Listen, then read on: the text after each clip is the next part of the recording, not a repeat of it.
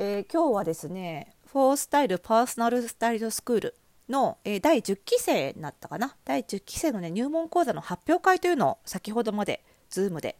やっておりまして、どうですか？口もよく回るでしょいやでもね、だいぶ疲れてきたんだよね。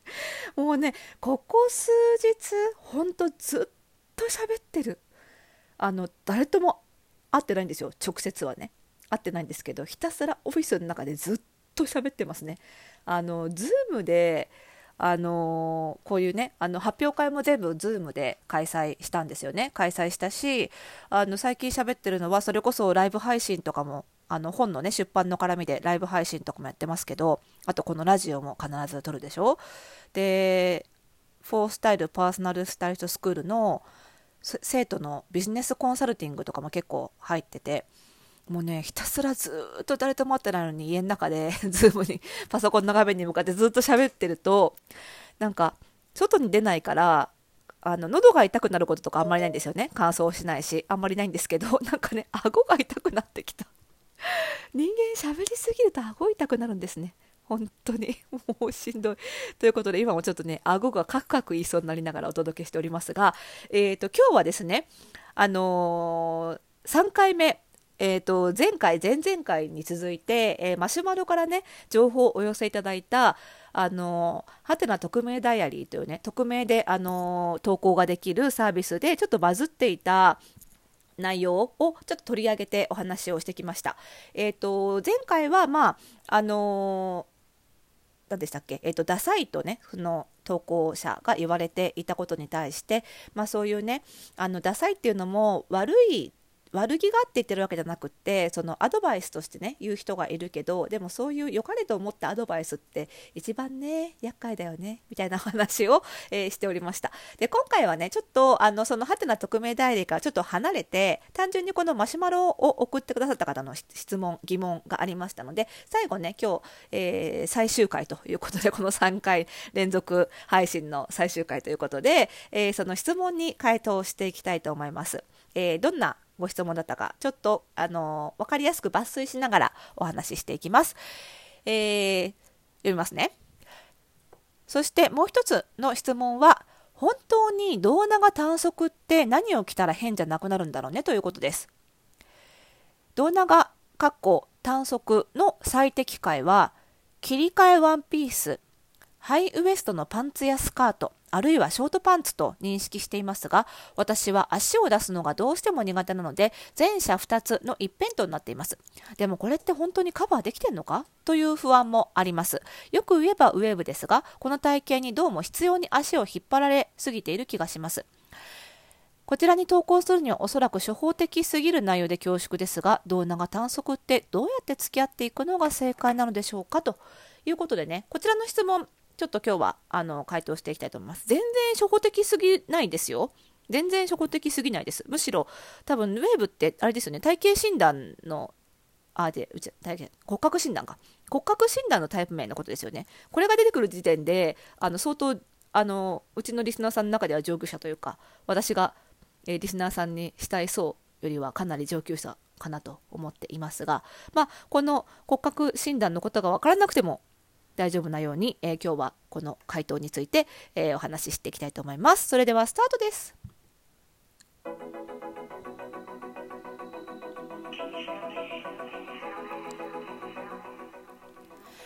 はい。ということで始まりました。本日が135回目の配信でございます。おしゃれの呪いとくラジオでございます。この番組ではあなたに巻きつくファッションへの思い込みイコールおしゃれの呪いをバッサバサと解いていきます。服装心理学をベースにおしゃれをもっと楽しみ、自分を変えるコツをお届けしています。お相手はパーソナルスタイリストで日本服装心理学協会代表理事の久野でございます。今日もよろしくお願いいたします。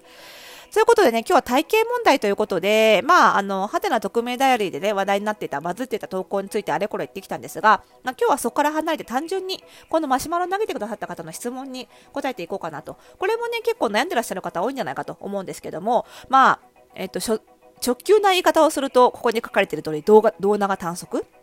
てどうしたらいいんだろうと。で、まあ、洋服っていうのはね、もともとは西洋で生まれたものですので、やはりその西洋的なスタイル、足が長くて、胴が短くて、ボンキュッボンで、肩幅も比較的あってっていう手足が長くてっていうねそういう体型の方が、まあ、似合いやすいし綺麗に着こなしやすいようにできてしまっているわけなんですよね。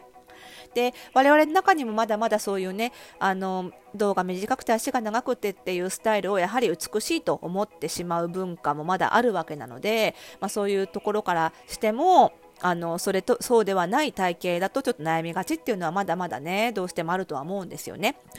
でその時にどうバランスをとっていくかって話なんですけどまあ、うちはね、あの、骨格診断とは違う体型診断というのを採用しているので、そのウェーブがなんとかっていうのはちょっとあのお話しできないんですけれども、えーと、そのまあ胴長短足っていうこと、まあ、それに限らずなんですけどその体型に悩みがある時に大体あの私たちのようなプロではない人たち特に自分のことになるとその気になる一つのことにだけ執着しがちというかそこだけを気にしちゃう部分があるんですよ。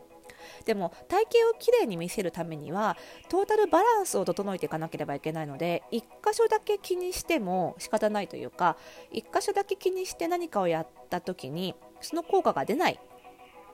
もしくはもっと言うとその逆効果になるっていうことも結構あるんです。なので気になるところは見つつも全体的なバランスを他の部分のバランスも見ていって総合的に判断しなきゃいけないっていうところがなかなか自分にはできない難しいところなのかなと思うんですよね。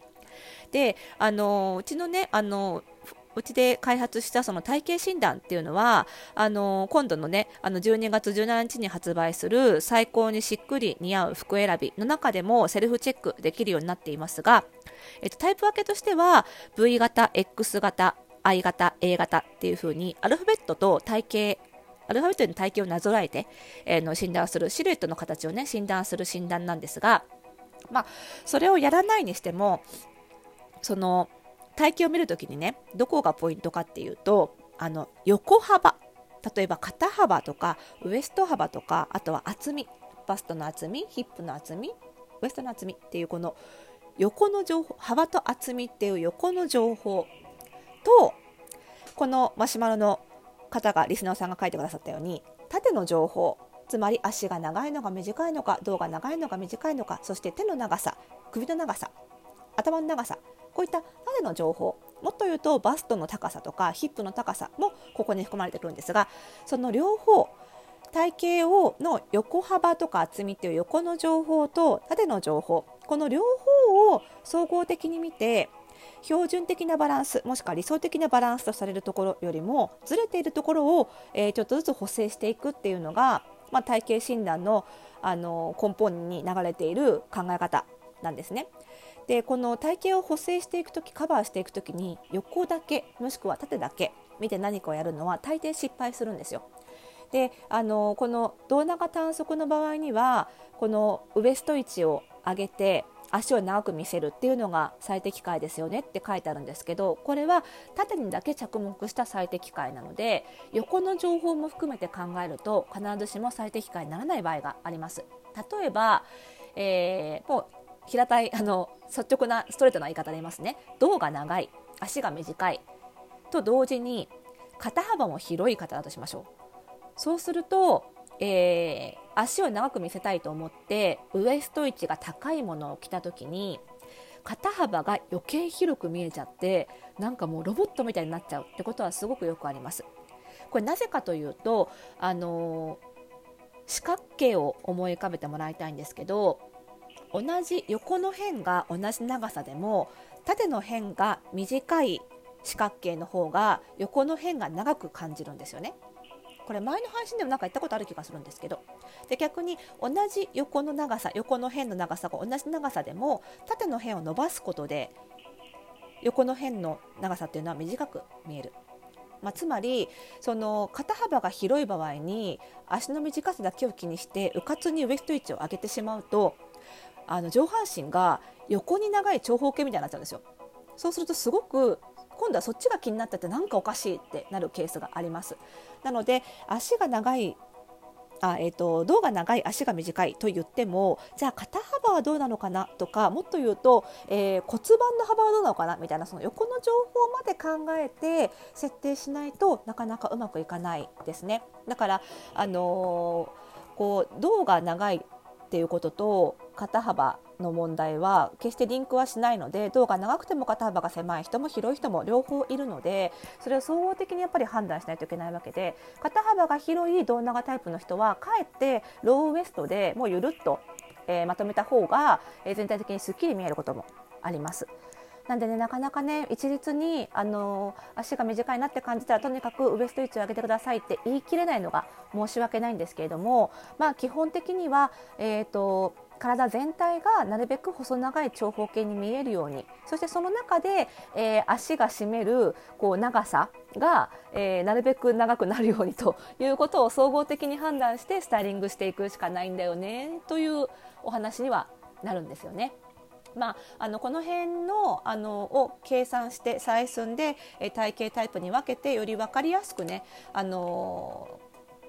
診断できるようにしたのがあの今度発売する本にも載っている体型診断うちのねフォースタイルの体型診断になるのでぜひね気になる方はあのこちらの方もセルフチェックしてみていただけるとよりね本当に自分がハイウエストのものを着ていいタイプかどうかっていうことも分かると思うのでぜひねこちらも参考にしていただきたいと思います。であの本には載ってないんですけれどもあの正式診断は本当に細かくてあらゆるところを採寸してトータルの横のバランス縦のバランスがもう事細かく出るという診断になってますのであの今度ね本の発売後にあのその辺を詳しく受診あの診断できる受診断を受けられるちょっと連続もののねレッスンみたいなのをあのちょっとやってみようかななんて思ってるんですよ。ちょっとここで初めてあの情報公開しましたけどなのでねあのその辺もまたあの詳細決まっていきましたらこちらの方でも告知させていただきますのでねより細かく自分の体型を分析したいという方はぜひそちらも検討いただければと